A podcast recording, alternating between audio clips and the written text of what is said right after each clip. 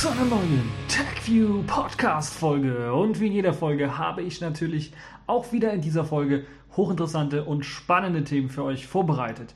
Die Pfeife der Woche, GCHQ und die britische Regierung. Die Gamescom hat in Köln eröffnet. Die Bundesregierung warnt vor Windows 8. Wikileaks IRC-Channel besser als militärische Austauschdienste. Ubuntu Edge Indiegogo-Kampagne gescheitert. Trotzdem soll es eine Ubuntu Edge 2014 geben. Netzpolitik, Bradley Manning zu 35 Jahren Haft verurteilt, Xubuntu wird Xmir doch nicht benutzen und Steve Ballmer hört auf. Bye bye Steve Ballmer. Ja, das sind die Themen und fangen wir auch direkt an mit dem allerersten Thema, nämlich der Pfeife der Woche. Nämlich, das muss ich einfach hier reinnehmen, das ist GCHQ und die britische Regierung, denn ihr habt sicherlich schon gehört, äh, nachdem die halt eben äh, den ähm, Lebensgefährten vom äh, Greenwald, also dem Guardian-Journalisten, für acht Stunden einfach mal so festgehalten haben und damit gedroht haben, ihn ins Gefängnis zu stecken, falls er nicht seine Passwörter für seinen Laptop und sein Smartphone herausgibt, hat sich jetzt das GCHQ zusammen eben mit der Regierung noch etwas Zweites geleistet. Und zwar sind sie zum Guardian, also in England, äh, zum Hauptquartier des Guardians gefahren und haben die Snowden-Daten, die dort auch gelagert waren auf mehreren Computern, zerstört, vernichtet. Das heißt, zwei Beamte haben bei der Vernichtung der Festplatten zugeschaut, beziehungsweise diese auch durchgeführt und sogar äh, ein Notebook dabei vernichtet. Ähm, die Regierung, so Guardian, hat bereits kurz nach der Veröffentlichung damals ähm, versucht zu intervenieren und beim Guardian angerufen und immer zwischendurch irgendwelche Drohanrufe abgegeben und äh, damit gedroht, gebt uns endlich die Daten zurück und so weiter und so fort. Das muss man sich mal vorstellen. Wir reden hier von einem, von einem Land, wo wir gedacht haben, dass dort Pressefreiheit und Demokratie herrscht. Und äh, Pressefreiheit ist ja natürlich ein Zweig der Demokratie. Und das muss man sich wirklich mal vorstellen, was hier in Deutschland für Proteste losgetreten wären, wenn das irgendein anderer Staat gemacht hätte, wie beispielsweise äh, Russland oder nehmen wir mal einen Staat aus der EU, Ungarn, wo ja auch die Pressefreiheit so ein bisschen eingeschränkt ist. Da war ja Riesentamtam und alle EU-Länder und Regierungen haben gesagt, nö, das geht aber nicht und haben die da gewarnt und so weiter und so fort. Und hier jetzt ist das, jetzt macht das England und da stört es irgendwie keinen. Und gerade die Politiker, die ja jetzt im Wahlkampfmodus sind, hätten doch dann sicherlich, äh, also müssten sich eigentlich hinstellen und das als Demokratiebedrohung und äh, ja, als Pressefreiheitsbedrohung ansehen. Und das ist nämlich nichts anderes als das, was in Ungarn nur auf, im Gesetz steht. Das ist ja in Ungarn mehr oder weniger auch mal gemacht worden, hier oder da, aber noch nie so extrem wie jetzt in England. Und das ist richtig, richtig krass. Um, also nichts wird jetzt gemacht. Also die Politiker haben bisher nichts gesagt. Stillschweigen, das ist quasi der dreiköpfige Affe. Nichts sehen, nichts hören und nichts sagen. Also das ist wirklich unglaublich, wie ich finde. Und irgendwie ist das auch schon beschämend. Beschämend zunächst einmal für die Briten selber, die keine funktionierende Demokratie zu scheinen haben und keine vernünftige Regierung zu scheinen haben und eben auch keine Pressefreiheit mehr zu scheinen haben. Aber auch für uns Europäer, weil wir eben so ein Unrecht durchaus erkennen weil es ist sicherlich klar, dass alle sagen, das geht doch nicht. Dass zum einen natürlich jemand für acht Stunden erstmal ohne richterlichen Beschluss, ohne die Möglichkeit hat, jemanden anzurufen, äh, eingesperrt wird und zum anderen jetzt, dass einfach mal die Regierung dahin geht und irgendeinen unliebsamen Bericht einfach vernichtet oder die Daten dazu bei, bei einer Pressestelle einfach vernichtet. Das geht einfach nicht. Das darf einfach nicht sein in einer funktionierenden Demokratie. Und deshalb ist es sicherlich auch für uns Europäer äh, schon beschämend, weil wir eben dieses Unrecht erkennen, aber unsere Regierungen selber, unsere Staatsoberhäupter selber nichts sagen und nichts hören und nichts mh, hm, sehen wollen. Das heißt, die wollen einfach nicht, weil es ja eben die Briten sind und nicht die Ungarn. Und Ungarn kann man ja draufhauen und, und, und denen mal so Demokratie beibringen. Aber den Briten, nein, da dürfen wir das ja nicht machen bei denen. Ähm, also dann brauchen wir uns wirklich nicht wundern, wenn wir das so weiterführen und äh, tatsächlich nach diesem dreiköpfigen Affenprinzip weiterarbeiten äh, unsere Regierung so weiterarbeiten, dann brauchen wir uns nicht wundern, wenn wir irgendwann mal in einem total überwachten, von der Regierung gänzlich kontrollierten, totalitären Staat aufwachen. Also das darf so nicht sein und deshalb möchte ich, deshalb will ich das auch hier an den Anfang der Sendung setzen, weil das ist eigentlich äh, unglaublich. Das ist eigentlich unglaublich. Das ist die Pfeife der Woche und gleichzeitig auch das Prism der Woche. äh, weil äh, das ist so ein heißes Thema und so ein heißes Eisen, das musste ich einfach als allererstes erwähnen. Kommen wir zurück zu ein bisschen was mehr Technikthemen, die sicherlich auch entzücken und äh, beglücken sollen. Die Gamescom hat in Köln eröffnet. Das ist die weltweit größte Spielemesse, die es gibt für Computerspiele und äh, ja, Videogames im Allgemeinen. Und mit dabei sind auch das erste Mal direkt vor Publikum und direkt zum Anfassen, zum Ansehen auch die neuen Konsolengenerationen äh, von der PlayStation 4 über die Nvidia Shield bis hin zur Xbox One und natürlich auch das Nintendo Wii U kann ausprobiert werden, wobei das ja nicht mehr das allerneueste ist, gehört auch zur neuesten Generation, aber äh, ist ja schon was länger auf dem Markt. Gibt es also hier auch in Deutschland schon zu kaufen. Aber trotzdem kann äh, man dort die allerneuesten Spiele dann auch ausprobieren. Natürlich sind die Schlangen sehr groß und gerade bei solchen Attraktionen auch extrem lang. So muss man, glaube ich, auch mehrere Stunden. Also ich habe jetzt die Schlangen nur gesehen. Ich selber war nicht bei der Gamescom oder ich wollte eigentlich am Samstag oder so, aber ähm, ja, Pustekuchen. Man hätte vorher Tickets kaufen sollen. Jetzt sind sie alle ausverkauft. Deshalb wird das nichts. Nun ja, also man muss sich auch schon auf extrem lange Schlangen äh, einstellen. Das heißt, äh, es kann also bis zu vier Stunden dauern, dass man in so einer Schlange steht für die PlayStation 4 oder die Xbox One und dann steht man dort und steht und steht und äh, zwischendurch äh, muss man vielleicht mal auf Klo oder so, dann äh, hofft man, dass man noch einen kriegt, der so einen Platz in der Schlange frei halten kann. Ähm, und dann hat man zwei Minuten oder ich glaube maximal fünf Minuten Zeit, da was rumzugamen und rumzudaddeln und dann muss man wieder gehen. Das ist, ähm, ich weiß nicht, ob ich jetzt so langsam aus dem Alter raus bin und das äh, einfach äh, aus dem Grund dumm finde oder weil es einfach eine Verarsche ist. Also, äh, hm, ich weiß nicht. Also mir reicht es auch aus, wenn ich die Bilder der PlayStation 4 sehe und sehe, ähm, wie jemand da gamet mit. Und ich muss das nicht selber anfassen. Ich muss das äh, erstmal mal selber nicht äh, ausprobieren. Vor allen Dingen nicht, wenn es jetzt noch bis äh, Ende November dauert, bis das Gerät tatsächlich rauskommt. Also dann brauche ich dieses Feeling noch nicht, um zu gucken. Weil wenn ich es jetzt antesten möchte, dann möchte ich auch äh, sagen, ja, ist es gut, kaufe ich es oder kaufe ich es nicht. Und nicht, dass ich dann jetzt erstmal abwarten muss, ein paar Monate und dann Ende November erst die Möglichkeit habe, es zu kaufen. Ähm, bis dahin wird es sicherlich auch Gelegenheit geben, dann auf jeden Fall auch diesen neuen Controller auszuprobieren mit dieser Touch-Oberfläche auf dem Controller selber, also dem kleinen Touchpad, sagen wir mal so, äh, auf der PlayStation 4 und die neue Xbox One, Xbox One auszuprobieren, äh, wobei, äh, ja, eventuell ausprobieren würde ich es gerne vielleicht mal, äh, aber kaufen glaube ich wohl eher nicht. So eine Komplettüberwachung, auch wenn sie jetzt Teilen abschaltbar sein soll. Also die Kamera hat jetzt Microsoft zugestanden, die muss nicht dauernd laufen. Aber ich glaube, für die Sprachsteuerung selber muss halt eben das Mikrofon laufen, andauernd. Und ich weiß nicht, ich bin mir nicht sicher, ob man das auch tatsächlich ausschalten kann. Also so eine, Überwachungs, äh, so eine Überwachungssache wollen wir, glaube ich, nicht in unseren Wohnzimmern stehen haben. Ja, ich habe es bereits schon angesprochen, äh, die Meldung, dass die PlayStation 4 am 29. November in Europa verkauft werden soll. Eine Woche vorher auch schon in den USA. Also pünktlich quasi zum Weihnachtsgeschäft, zur Weihnachtszeit soll eben auch die PlayStation 4 zu haben sein. Äh, natürlich wahrscheinlich zu exorbitanten Preisen, so 800 Euro oder sowas, wenn ich so überlege, was da an Hardware drin steckt. Ich habe ja hier so einen Gaming-PC neben mir stehen, äh, mit dem ich ja jetzt die Aufnahme mache. Äh, der hat auch einen 6-Kern-Prozessor von AMD, hat auch eine leistungsfähige Nvidia-Karte und hat lasst mich nicht lügen, 200 Euro gekostet, 250, wenn ich die Grafikkarte dazu packe. Also ähm, ein riesen Unterschied. 16 GB RAM auch. Ich glaube, die PlayStation 4 wird so viel nicht haben. Aber schauen wir mal, ähm, ist ja auch wieder so ein abgeschlossenes Ökosystem, was da drum geschaffen wird. Und wenn ich mir die PlayStation 3 anschaue, wie lange die schon existent ist und dass es immer noch Games gibt, die grafisch, aber auch storytechnisch natürlich storytechnisch sowieso äh, kann man ja auch auf dem Gameboy noch spannende Sachen machen. Ähm, aber ich meine jetzt auch grafisch dann entzücken können. Das äh, ist vielleicht auch einer der mh, hm, Vorteile vielleicht von so einer Konsole, dass sich die Hardware nicht ändert und dass man äh, die Software, die darauf laufen soll, also die Games dann äh, dementsprechend auch äh, über die Jahre hin sehr weit optimieren kann und Tricks lernen kann, äh, damit das auf der Hardware vernünftig aussieht und läuft.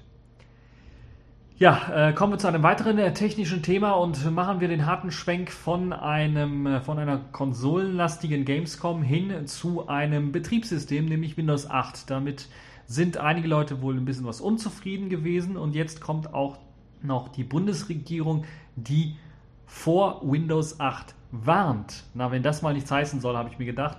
Und das kommt nicht etwa vom BSI, wo man das normalerweise als üblichen Verdächtigen dann ähm, ja einordnen würde, sondern aus dem Wirtschaftsministerium. Konkret geht es dabei um die Trusted Computing Technik, die in Windows 8 mit verbaut ist. Ähm, diese wird eigentlich von den IT-Experten des Bundes, äh, ich wusste gar nicht, dass wir welche haben oder wow, wir haben welche. Ich weiß nicht, was ich jetzt von beidem sagen sollte oder fühlen sollte. Also das äh, wird von den IT-Experten als nicht schließbare Hintertür gesehen, dieses Trusting Computing. Damit könnte man den PC aus der Ferne steuern und Programme unbrauchbar machen. Das ist ja, also TPM ist ja bereits vor Jahren irgendwie als Chip-Technologie verschrien worden. Also Microsoft wollte das einführen, äh, hätte dafür gesorgt, dass alle Programme signiert sein müssten für diesen TPM-Chip und damit der die, der würde dann dafür sorgen, dass überhaupt das Programm laufen könnte. Und TPM als Chip ist, hat sich ja nicht richtig durchgesetzt, aber als Software hat sich das durchgesetzt und es gibt verschiedene Spezifikationen, die einem das dann ermöglichen. Äh, wir denken nur mal an die UEFI Secure Boot Geschichte, die ja so ähnlich funktioniert, wo man einen signierten Kernel und signierte Treiber eventuell braucht, je nachdem, wie weit die Signierung im Betriebssystem selber auch noch funktioniert, ähm, um dann das System selber ausführen zu können. Das macht TPM 2.0 jetzt noch ein bisschen was besser in der Hinsicht, dass es noch mehr kontrolliert. Äh, die TPM 2.0 Spezifikation, die ja bald eingeführt werden soll, erlaubt es dann auf einem PC, wie es auf einem Smartphone heutzutage üblich ist, einfach mal Software, die man nicht haben will oder nicht mehr erlauben will, äh, kann man einfach sagen, macht die unbrauchbar, macht die nicht mehr ausführbar und dann funktioniert sie einfach nicht. Dann wird sie auf eine Blacklist gepackt und dann kann man sie nicht mehr ausführen. Und äh, das birgt natürlich eine ganz, ganz große Gefahr, dass man so zum Beispiel Konkurrenz ausschalten kann, wie beispielsweise LibreOffice oder OpenOffice, wo ja Microsoft sich dann immer so unschuldig gibt und ja, ja, ja, der Markt regelt das schon so nach dem Motto. Aber äh, das passt ja nicht zu dem, was Microsoft tatsächlich tut, denn beispielsweise haben sie letzte Woche auch wieder BitTorrent-Links wegen Copyright-Verstößen abschalten lassen und es stellte sich dann dabei heraus, dass es eigentlich legale BitTorrent-Links waren, nämlich zu OpenOffice, äh, zu Apache OpenOffice. Äh, und das ist, ist äh, es zeigt ja, Microsoft sagt das eine und macht was anderes. Und äh, das ist so ein bisschen die Gefahr, die natürlich dabei entsteht. So könnte theoretisch auch, und so geht das Beispiel hier auch ähm, in dem Artikel vor, Microsoft sagen, dass die einzige Textverarbeitung, die unter Windows laufen soll, Microsoft Word ist und alle anderen dann eben nicht laufen dürfen. Punkt. Das könnte man mit TPM machen und perfide dabei ist, dass TPM sich äh, bisher hat eben abschalten lassen auch. Also die Spezifikation zum einen natürlich auch so wie UEFI Security, Opt-in, Opt-out. Man kann sagen, okay, nee, wollen wir nicht abschalten. Das soll in Zukunft mit der TPM 2.0 Spezifikation nicht mehr möglich sein. Dann soll es tatsächlich so sein, dass das dauerhaft an ist. Und dann hat man das gleiche wie beim Smartphone. Äh, da muss man ein anderes Betriebssystem aufspielen, oder, oder damit man es abschalten kann. Wenn, wenn es überhaupt eine Möglichkeit gibt, ein anderes Betriebssystem aufzuspielen. Das äh, sehe ich ja mit UEFI genauso. Bei den ARM-Geräten hat Microsoft gesagt, das darf nicht abschaltbar sein, das Secure Boot. Und bei den PCs ist es nur nur eine Frage der Zeit, bis das dann auch nicht abschaltbar ist. Und dann hat man vielleicht auch die Möglichkeit, dann zu sagen, okay, wir benutzen solche Schlüssel, dass andere Betriebssysteme nicht gebootet werden können. Momentan macht es ja Microsoft so, okay, ja, Linux-Leute, ihr dürft den unseren Schlüssel benutzen, aber es kann ja auch sein, dass Microsoft sagt, nö, wir setzen den bei der neuesten Hardware-Generation, die wir auf den Markt bringen, einfach auf eine Blackliste und dann müssen die Linux-Leute ein halbes Jahr oder ein ganzes Jahr warten, bis das dann tatsächlich wieder funktioniert mit einem neuen Key oder sowas. Also solche Sachen sind halt möglich, äh, um halt eben die Konkurrenz auszuschalten, um einen Be Wettbewerbsvorteil zu erlangen. Und da es mit Microsoft so ein bisschen sowieso bergab geht, was ähm, Präsenz auf dem Computer und auf dem Elektronikmarkt angeht, würde ich eher sagen, ja, äh, das wäre durchaus eine Taktik, die Microsoft fahren könnte. Ähm, Microsoft hat halt eben somit bald, äh, sobald man am Netz hängt, den Zugriff auf den Rechner und der Nutzer selber hat eben nicht mehr die Hoheit über seinen Rechner, über die Software, die darauf läuft. Und er ist quasi eine Art Marionette dem halt irgendwie die Freiheit vorgegaukelt wird. Also es wird dann gesagt, ja, du hast die Freiheit, diese und diese Programme zu installieren, das und das zu installieren, aber was man dem User natürlich dann nicht sagt, ist, diese Freiheit ist eingeschränkt, weil durch die App Stores und so weiter, da wird ja Microsoft sicherlich auch sehr stark darauf äh, Wert legen, dass die ihren Windows Store weiter pushen, wird natürlich auch schon eine Beschränkung gemacht weil nicht alle Apps aufgenommen werden, nicht alle Programme werden in diesen Stores reingelassen. Wenn aber die Leute primär nur diese Programme des Stores sehen und andere Programme gar nicht mehr sehen können, dann ist natürlich die Freiheit schon eingeschränkt. Und wenn dann die anderen Programme, die man jetzt nicht aus dem Store holt, sich auch nicht installieren lassen, dann ist natürlich äh, diese ganze Freiheit, die da einem äh, präsentiert wird, einfach nur vorgegaukelt, denn sie existiert in Wirklichkeit gar nicht. Irgendwie passt das ja auch wieder zu unserem ersten Thema, der ganzen NSA-Debatte. Also äh, NSA und, und PRISM und, und GCHQ-Debatte. Nun ja, trotzdem erstaunlich, dass die Bundesregierung eben äh, das irgendwie durchschaut hat. Also da bin ich wirklich, also da müssen ja Spezialexperten sein bei der Bundesregierung, die das gesehen haben, weil das ja schon seit zehn Jahren, glaube ich, so äh, als Warnung immer wieder rausgegeben wird von Technologieexperten. Ähm, also ich bin auch gespannt auf die, Ex die Konsequenzen, die daraus äh, ja, passieren. Es würde ja dann quasi heißen, dass theoretisch dann Behörden und Regierungseinrichtungen nicht auf Windows 8 upgraden dürften. Wenn die Bundesregierung selber eine Warnung ausspricht. Das wäre dämlich, wenn die eine Warnung aussprechen und das selber sich bei sich installieren würden. Ne?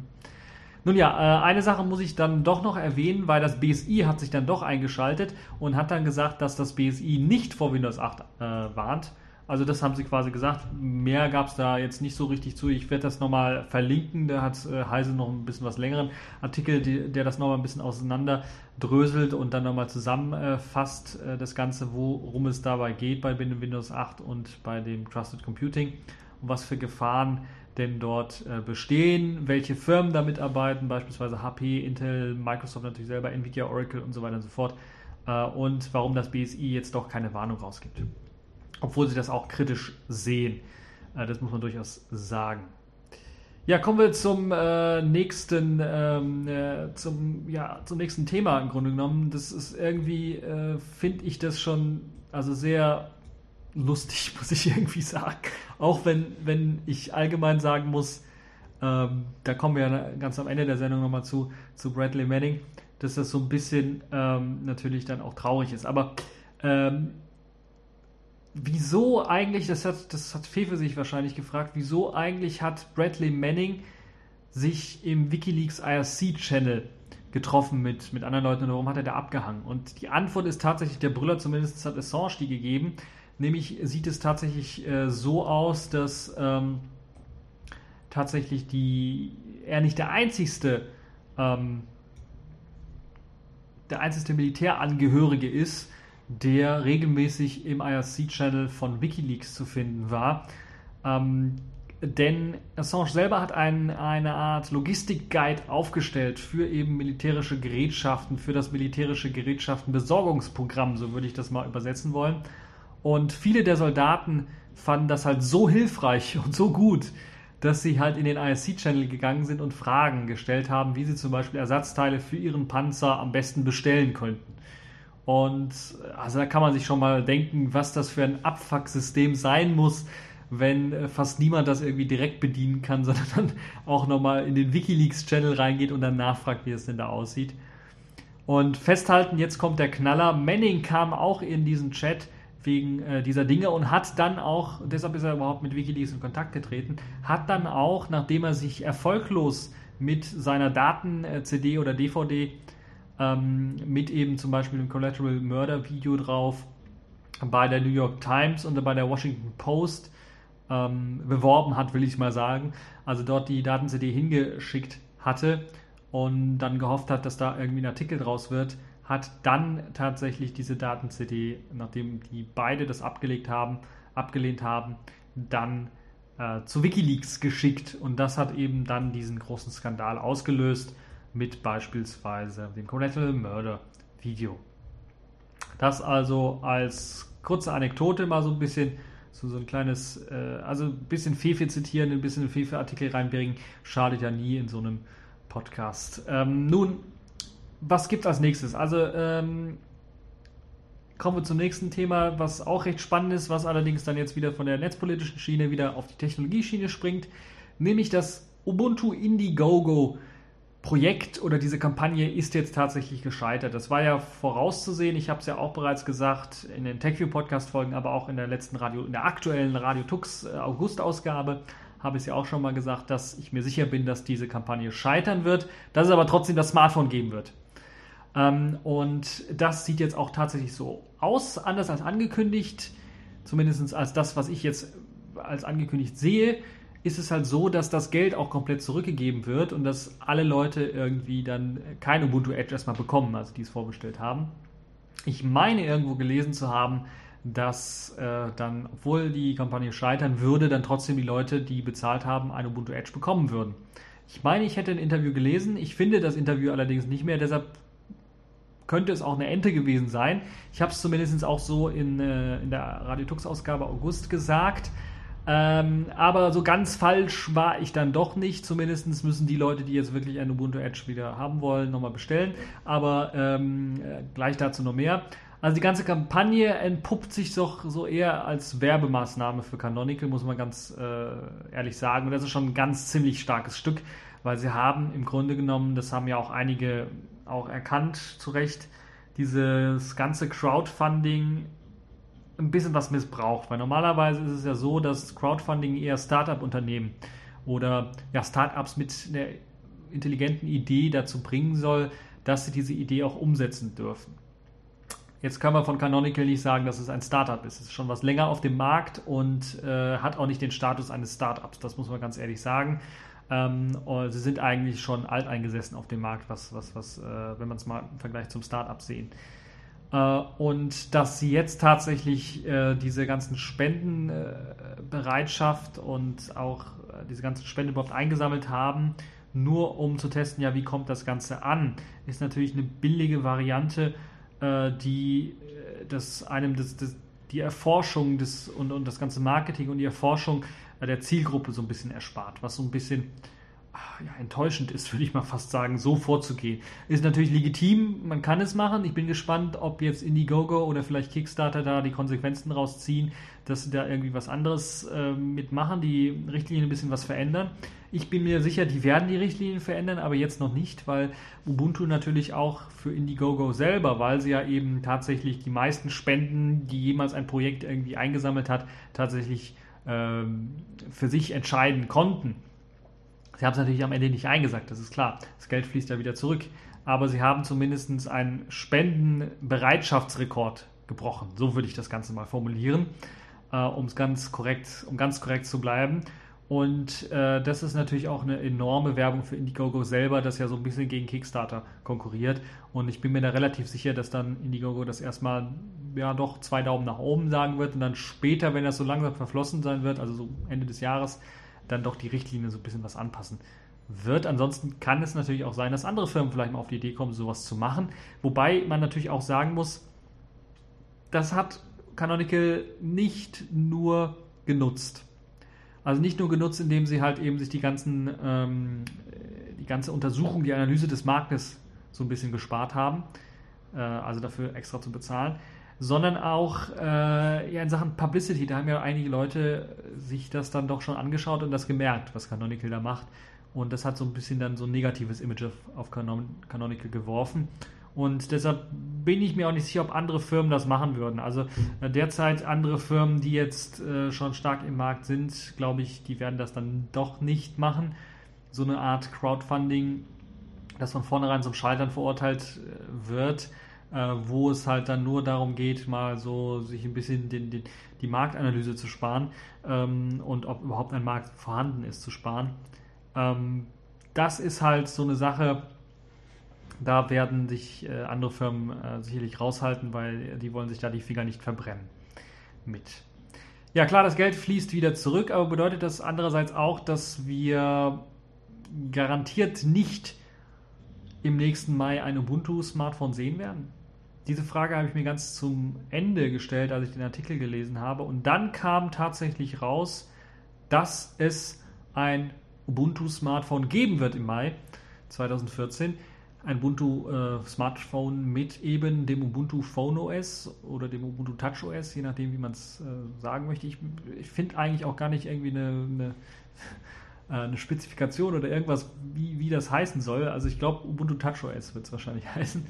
Auf jeden Fall ähm, ist es halt so, dass es jetzt tatsächlich ein Ubuntu-Smartphone geben soll. Das soll tatsächlich dann im Mai 2014 rauskommen. Es soll allerdings, anders als jetzt in der Ubuntu Edge-Kampagne zum Beispiel angekündigt, keinen Desktop-Modus besitzen.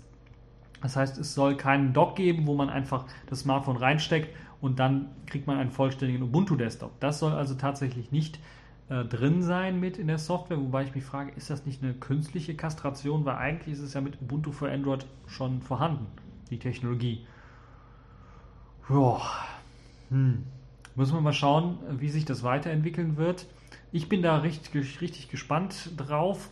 Ähm, ich bin auch gespannt drauf, wie es aussehen wird, was die Ubuntu Touch-Unterstützung für vorhandene Geräte äh, angeht, weil da geht es zum Beispiel ähm, beispielsweise ein sehr, sehr aktuelles Gerät, jetzt auch das Oppo Find 5, äh, ein Smartphone, das normalerweise mit Android ausgestattet daherkommt, auch hochwertiges Smartphone ist durchaus. Das soll jetzt auch eine Ubuntu Touch äh, Portierung bekommen. Und ich könnte mir durchaus vorstellen, dass vielleicht dann auch solche Anbieter wie beispielsweise Oppo dann vielleicht mal auf die Idee kommen, um ein bisschen was exklusiver zu sein. Na, wir schippen nicht nur Android, sondern wir schippen auch das Ubuntu Phone OS, falls es dann halt stabil und gut auf den Geräten läuft. Wollen wir mal schauen, wie sich das äh, weiterentwickelt und ob im Mai tatsächlich ein Ubuntu Edge Phone rauskommt oder ob es komplett anders aussehen wird und wie es von den Spezifikationen äh, aussehen wird. Ich bin mir fast sicher, es wird ein Ubuntu Edge Phone sein, also von außen her wird es äh, das gleiche Design haben. Von den Innereien her eventuell nicht. Eventuell wird es eine abgespeckte Variante sein, die dann auch preislich etwas günstiger zu haben sein wird. Und äh, ich bin mir aber immer noch sicher bei der äh, Einschätzung, das, was ich auch bei Radio Tux in der, ich kann es eigentlich nicht genug betonen, in der Radio Tux Ausgabe August gesagt habe, dass halt eben das, ähm, dass die Software noch nicht fertig sein wird. Da bin ich mir relativ sicher, die schaffen es einfach nicht bis Mai 2014 die Software vernünftig fertig zu kriegen. Da bin ich mir relativ sicher, es wird eine Software im Beta-Stadium sein, und äh, man wird geneigt sein, doch eher Android zu booten als äh, das Ubuntu Touch. Nun ja, das äh, so meine Einschätzung zum ganzen Ubuntu Edge. Und schauen wir mal weiter. Was gibt es noch für interessante News? Äh, kommen wir jetzt wirklich zu wieder einem netzpolitischen Thema. Ich habe ja vorher Bradley Manning so angesprochen und jetzt ist tatsächlich rausgekommen das Strafmaß für Bradley Manning. Und das ist jetzt mal so ein etwas ausführlicheres Thema, wo ich mich richtig aufgeregt habe, wieder mal.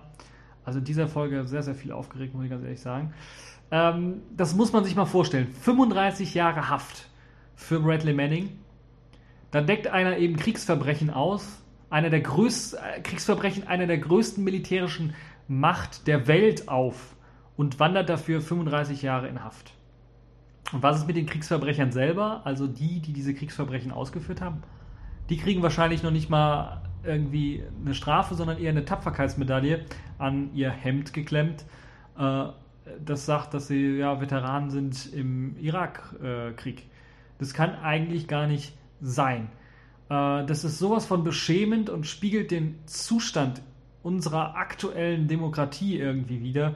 Das ist eigentlich, also wir befinden uns quasi schon in dem, was George Orwell als 1984 genannt hat wir haben eine totale Überwachung und wir haben einen Repressionsstaat, der alle diejenigen, die die Wahrheit verkünden oder Verbrechen des Staates irgendwie aufdecken, für lange, lange Zeit ins Gefängnis sperren. Und Bradley Manning hat eben nichts anderes gemacht. Er hat eben nur die Wahrheit aufgedeckt, sogar Kriegsverbrechen aufgedeckt. Und hätte er das vor 20, 30 Jahren gemacht, wäre er ein Held eventuell. Und jetzt wandert er dafür für 35 Jahre ins Gefängnis.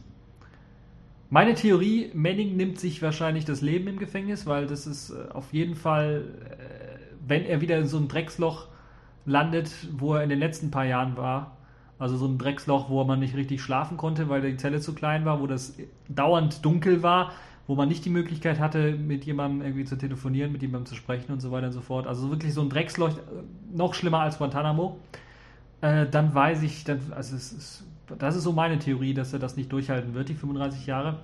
Er gibt sich zwar zuversichtlich momentan, aber diese Zuversicht baut wohl eher darauf, dass dann äh, der Obama doch eine Begnadigung aussprechen wird für Manning. Wobei ich das für sehr, sehr, sehr, sehr, sehr, sehr unwahrscheinlich halte.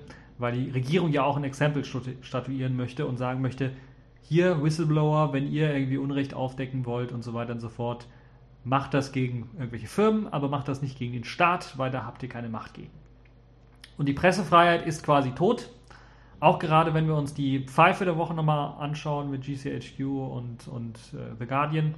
Wenn eine Regierung das Recht bekommt, gegen Strafandrohung Passwörter herauszuerlangen, herauszupressen, herauszuquetschen und ein Aussageverweigerungsrecht nicht mehr besteht, Dort ist quasi der Rechtsstaat nicht nur bedroht, sondern schlichtweg nicht mehr vorhanden. So und einfach, klipp und klar ist es, dass wenn halt eben das Aussageverweigerungsrecht nicht mehr gilt und man prinzipiell immer potenziell schuldig ist und man selber seine Unschuld beweisen muss, dann gibt es keinen Rechtsstaat mehr. Und das, was die USA macht, das ist einfach nur irgendwie ein Kasperle-Theater, um halt eben der Bevölkerung vorzuspielen und der Welt vorzuspielen, vor allen Dingen also der eigenen Bevölkerung, aber auch der restlichen Welt vorzuspielen, dass es dort irgendwie einen Rechtsstaat gibt. Also wird eine Gerichtsverhandlung gemacht. Das ist nichts anderes als das, was in Russland gemacht wird, wenn da irgendwelche Leute gegen den Putin vorgehen, politisch oder vorgehen wollen. Die werden dann auch einfach, wird irgendwas ausgedacht und die werden ins Gefängnis gesperrt. Und in den USA ist es nichts anderes. Da wird noch nicht mal was ausgedacht, sondern da werden konkrete Rechtsbrüche, konkrete Menschenrechtsverletzungen, Kriegsverbrechen vorgetragen, gezeigt, aufgedeckt.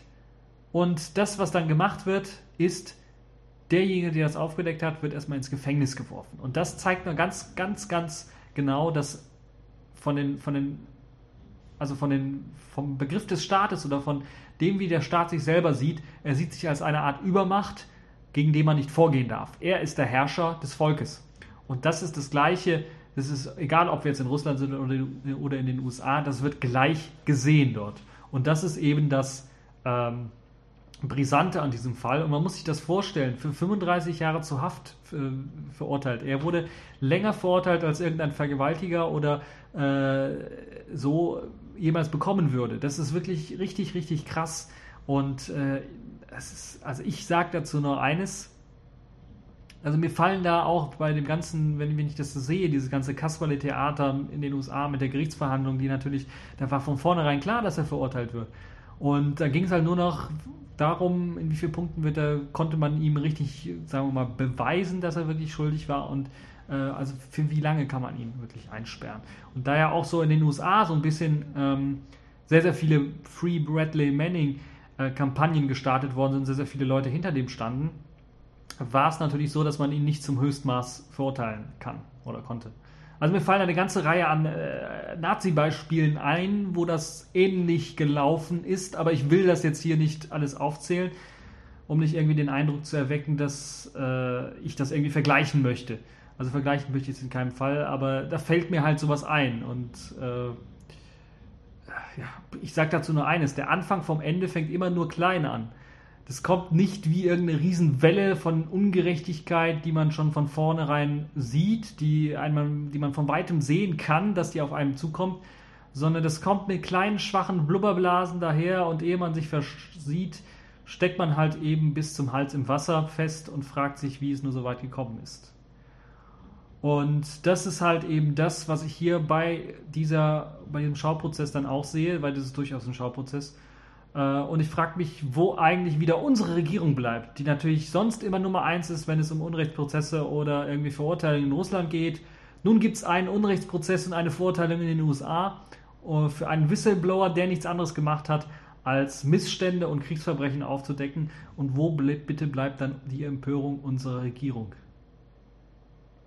Der dreiköpfige Affe ist wieder da. Nichts hören, nichts sagen und nichts sehen. Na, von dieser Regierung kann man eigentlich nichts mehr erwarten. Die hat ja bereits die Kapitulation gegenüber der Totalüberwachung der Briten, der Amerikaner, der Franzosen und was sonst noch so keucht und fleucht und jeden Bürger der Welt irgendwie abhören möchte, bereits unterzeichnet. Das Traurige ist, dass das wirklich gegen, sagen wir mal, fast null Protest der Bevölkerung gemacht wird. Nun ja, von diesem äh, ja, etwas traurigem Thema wollen wir uns mal etwas anderen Themen wieder zuwenden. Einem Technologiethema natürlich wieder. Xubuntu wird Xmir doch nicht benutzen. Das Xubuntu-Team hat jetzt vor kurzem veröffentlicht, dass sie das Xmir-Projekt oder das Mir-Projekt doch nicht benutzen wollen für die Xubuntu 13.10er Version. Dort hat ja Canonical angekündigt, standardmäßig Xmir einzusetzen, also den Wrapper, der ein X simuliert, das dann auf mir linkt äh, und das dann wieder mit den Treibern von X zusammenarbeitet. Verdammt kompliziert, nicht wahr? Also auf jeden Fall diese Sonderschicht, die da eingeführt worden ist mit Xmir, das ist einfach, äh, habe ich mir von vornherein gedacht, deshalb hat auch Ubuntu direkt abgesagt, das hat keinen Sinn, das ist performance-technisch nicht zu schaffen. Und nachdem jetzt Ubuntu erste Tests gemacht hat und tatsächlich auch Images veröffentlicht hat, haben sie auch gesagt, nee, das ist nichts. Das wollen wir nicht. Das ist nicht tolera äh, tolerable Geschwindigkeitseinbußen, die wir da bekommen. Und das wollen wir so nicht mit uns machen lassen. XFCE steht für Geschwindigkeit und Speed. Und das wollen wir den Nutzern weiterhin bieten. Und aus diesem Grunde werden wir Xmir nicht in Xubuntu 13.10 einsetzen. Das heißt also, die halten noch die Tür offen, dass eventuell für die 14.04er Version dann eventuell Mir oder Xmir eingesetzt werden kann, aber für die 13.10er Version wahrscheinlich nicht. Andererseits muss man natürlich auch sagen, dass hier die GTK 3 Unterstützung für Wayland bereits vorhanden ist, für mir noch gar nicht vorhanden ist und XFCE sowieso jetzt gerade im Unbruch ist und mit den Arbeiten zu Version 4.11 und 4.12 soll der Übergang von GTK 2 zu GTK 3 gelingen.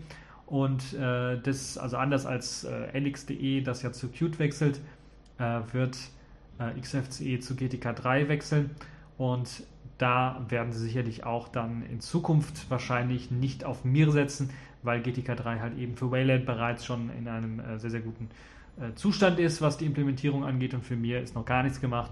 Und aus diesem Grunde müssen wir mal schauen, äh, wie sich das weiterentwickeln wird. Aber mit aller Wahrscheinlichkeit nach wird Xubuntu dann auch in Zukunft auf Wayland setzen, anstatt auf Mir. Und somit würde dann Canonical wieder komplett alleine dastehen und ja, da wollen wir mal schauen. Ein paar weitere Sachen, die vielleicht interessant sind. In, in, am Rande des Xubuntu-Arbeitstreffens wurde auch nochmal entschieden, dass einige Verbesserungen aus den XFC4 Settings und aus dem XF Desktop aus den Entwicklungszweigen für 4.11 dann äh, doch nach Xubuntu 13.10 zurückportiert werden sollen. Das heißt, XFCE 4.11 wird nicht in Xubuntu 13.10 vorhanden sein, aber einige Patches werden zurückportiert äh, und in äh, der Xubuntu 13.10er Variante und das XFCE 4.10, glaube ich, wird sein, dann doch zur Verfügung stehen, sodass Leute damit auch einer großen Verbesserung rechnen können. Ich muss ganz ehrlich sagen, Ubuntu, wenn ich mir das anschaue, vom Design her und vom,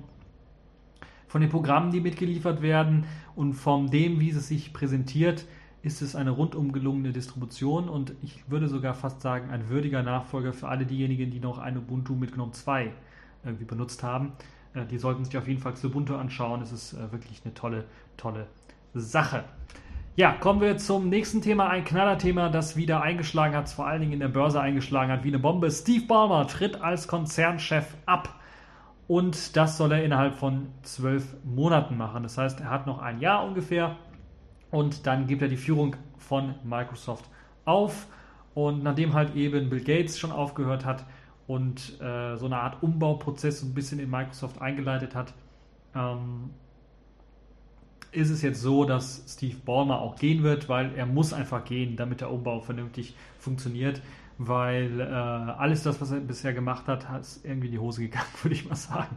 Also Surface fällt mir da ein als allererstes. Surface nicht nur von den Tablets her, das ist ja das Neueste, sondern ich kann mich noch erinnern an den Besuch hier in der Fachhochschule Köln. Da war ich noch Student, konnte ich hingehen und habe äh, hab ich äh, Steve Ballmer reden hören. Und da war seine Zukunftsvision ganz groß. Tablet im Sinne von Tischcomputer. Da war Surface, hieß da Tischcomputer. Da hat er diesen großen Tischcomputer mitgehabt. Man konnte den von Weitem mal sehen, hat er auch ein bisschen was präsentiert drauf. Äh, hat sich dann aber zu Fragen wie beispielsweise, ja, wie sieht es denn jetzt aus mit Offenheit? Wie sieht es jetzt denn aus äh, mit Interoperabilität und, und Linux und so weiter sehr zurückgehalten und hatte eher, man hatte eher das Gefühl, dass er da Angst hatte, was Falsches zu sagen. Und ähm, oder Angst hatte, seine eigene Meinung zu sagen, vielleicht auch. Und das hat sich eigentlich so fortgesetzt. Also von eben diesem Tablet, Tischcomputer, Surface hin zu den Tablet-PCs, ähm, Surface, hat sich eigentlich viel getan. Die sind auch, obwohl die Hardware-Technik gar nicht mal so schlecht sind und ich glaube, die einzigen wirklich namhaften x86 äh, sind, haben die sich nicht wirklich durchgesetzt. Die ARM-Varianten sind so komplett durchgefallen, äh, vor allen Dingen, glaube ich, wegen dem Preis ist das eine. Zum anderen natürlich, weil einfach keine Software zur Verfügung stand und Microsoft da wenig getan hat, was das angeht. Die Modern UI, die Microsoft eingeführt hat, also das, was man ehemals Metro genannt hat, ähm, das scheint nicht so funktionieren, nicht so der Brüller zu sein. Windows 8, wir haben jetzt gehört, zumindest in Deutschland gibt es eine Warnung davor, dass man es nicht benutzen sollte. Äh, mit Windows 8.1 ist man zurückgerudert, hat zumindest das Start, äh, den Startknopf wieder eingeführt. Das wirkt alles nicht richtig konsistent und ähm, es wirkt halt irgendwie nicht durchdacht. Und ich glaube, das merken die Leute auch, dass das irgendwie so aussieht, dass äh, man mit dieser schnell verändernden Welt nicht mehr Schritt halten kann und die Microsoft-Taktik, die normalerweise vorherrscht, wo man dann sagt, ja, wir lassen die anderen erstmal machen, die sollen mal Experimente machen, die sollen mal neue Sachen wagen und wenn das bei denen klappt, dann machen wir schnell das Gleiche, damit wir da auch dann richtig Kohle verdienen können. Ich glaube, das funktioniert nicht mehr. Dieses Konzept ist Microsoft sehr lange, seit, seit Anfang an ist Microsoft dieses Konzept gefahren. Ähm, ich erinnere mich beispielsweise an Netscape, als es rauskam und man gesagt hat bei Microsoft, nö, Browser brauchen wir nicht. Und als Netscape richtig abgehoben hat, hat man gesagt, okay, machen wir nach. Und dann haben sie Netscape rausgedrängt. Das funktioniert nicht mehr heutzutage. Das hat damals funktioniert. Heutzutage funktioniert es nicht mehr und Microsoft verliert immer mehr Macht. Äh, sie haben noch den PC-Markt, klar, äh, in ihren Händen, das muss man ganz ehrlich sagen. Aber, also den persönlichen PC-Markt, den Heim-PC-Markt, haben sie auf jeden Fall in ihren Händen. Aber was jetzt moderne Geräteklassen angeht, Tablet-Computer, Smartphones, da sind sie weit, weit weg. Ich denke jetzt auch an Nokia. Ähm, Nokia macht da auch nicht richtig Gewinne mit. Sie werfen zwar viele Smartphones raus, aber also sie werfen, sie erstellen viele, viele Smartphones, das wollte ich sagen. Ähm, aber das will nicht so recht einschlagen. Leute wollen es irgendwie nicht kaufen. Kann natürlich zum einen daran liegen an der UI selber, dass es den Leuten nicht gefällt, weil das ja komplett anders ist als das alles andere, was sie jetzt irgendwie gewohnt sind. Zum anderen natürlich an eventuell auch der Software, die drauf läuft irgendwie. Also gibt es halt Software XYZ für das Phone. Zum anderen natürlich auch eventuell daran, dass man mit den Geräten vielleicht auch immer mehr machen möchte als das. Also ich merke das zumindest, dass die Leute teilweise in meinem Bekanntenkreis, auch die, sagen wir mal, Otto-Normalverbraucher, mehr mit ihrem Smartphone machen wollen, als dass sie mit dem PC jemals gemacht hätten. Das heißt, so eine gewisse Art von Offenheit ist durchaus schon irgendwie gegeben, jetzt auch vor dem Hintergrund hier der NSA-Debatte. Äh, Prism und GCHQ macht das durchaus Sinn, dass äh, man da so ein bisschen mehr Offenheit hat und das hat Microsoft nie gehabt. Äh, und äh, in Sachen Innovation, also gibt es irgendeine Innovation bei Microsoft? Fast nichts. Also nichts. In den letzten Jahren kam da nichts raus. Selbst das Windows 8 ist keine wirkliche Innovation, würde ich mal sagen. Ich würde es sogar als Fehlschlag bezeichnen momentan, weil es einfach nicht funktioniert, eine Desktop-UI und eine komplett andere Touchscreen-UI miteinander zu verschmelzen. Jedenfalls nicht so, wie die das jetzt machen, weil es sind jetzt zwei separate Sachen. Äh, das klappt einfach nicht. Und das ist auch, äh, das zeigt sich jetzt auch darin, dass jetzt Lenovo ihre Business-PCs mit einer Zusatzsoftware ausstatten wird, die den Klasse, das klassische Startmenü unter Windows 8 wieder einführt. Das zeigt alles, dass das irgendwie nicht geklappt hat, wie Microsoft es sich gedacht hat und dass diese Umstellung auf die Modern UI nicht funktioniert und äh, dass Microsoft das wirklich nicht richtig durchdacht hat. Das kann man natürlich nicht alles Steve Ballmer vorwerfen, weil Microsoft mittlerweile so ein riesengroßer Konzern geworfen ist, äh, geworden ist, dass die eine Abteilung nicht weiß, was die andere macht und dass es mittlerweile sogar, ich erinnere mich an die Channel 9 Videos, man sogar eigene Presseberichterstatter hat, die dann durch die Microsoft-Konzernhallen gehen und dann interessante Projekte ausgraben, wo das Nachbarbüro gar nicht wusste, dass sie an sowas entwickeln zum Beispiel. Solche Sachen. Also Microsofts äh, ganzes Modell ist veraltet und eine Modernisierung ist erforderlich. Es ist aber bei so einem großen, schweren Konzern nicht so einfach möglich, sie den dann irgendwie zu wenden, zu drehen und zu formen. Und deshalb wird es noch eine ganze Weile lang äh, dauern. Ansonsten bleibt Steve Ballmer natürlich als Obermotivator immer noch äh, den Leuten in Erinnerung. Äh, das Developers, Developers, Developers Video kennen wir alle und viele weitere Auftritte, die er hatte. Ich erinnere mich auch an das Windows 1 Werbevideo. Die waren ja sehr, sehr enthusiastisch und so weiter und so fort. Ich glaube, das war so das Geheimrezept von Steve Ballmer. Er konnte wirklich die Leute antreiben. Ähm, als ich ihn erlebt habe hier in, in Köln, war das nicht so. Also er hat zwar ruhig und klar gesprochen. Er wollte vielleicht so das Image von so einem, der tatsächlich nur äh, dann irgendwie Leute anspornen kann und große Reden und Schreien rauslassen kann, äh, so ein bisschen ähm, auf eine intellektuelle Schiene schieben, weil war ja auch eine Fachhochschule, waren ja auch vor Studenten, da wollte das irgendwie so machen. Aber es war nicht mehr so, äh, das war nicht mehr Steve Baumer, muss man ganz ehrlich sagen. Da hat was gefehlt die Leidenschaft für Entwicklung und so weiter und so fort ist, glaube ich, ihm geblieben, ähm, weil Entwicklung einen voranbringt. Und er weiß, und das ist das Interessante, er weiß auch, dass diese, dass bei Microsoft die Entwicklung irgendwie nicht so vernünftig läuft. Deshalb will er immer mehr Leute, die entwickeln und immer mehr Leute, die auch äh, neue Ideen mit einbringen und Innovationen entwickeln und so weiter und so fort. Nur ich glaube, dass es äh, er vertut sich da, wenn er glaubt, dass es in den aktuellen Strukturen, wie Microsoft aufgestellt ist, funktioniert. In einer Open Source Welt würde ich sagen, funktioniert. Funktioniert ohne Probleme, da kommen immer neue Innovationen, immer neue Entwicklungen hinzu. Das ist ohne große Probleme, da muss man Leute, den Leuten keinen großen Anreiz bieten, das funktioniert einfach. Und hier ist es halt nicht so. Die Strukturen Microsoft sind verkrustet. Äh, er hat es nicht erkannt, das ist das Problem.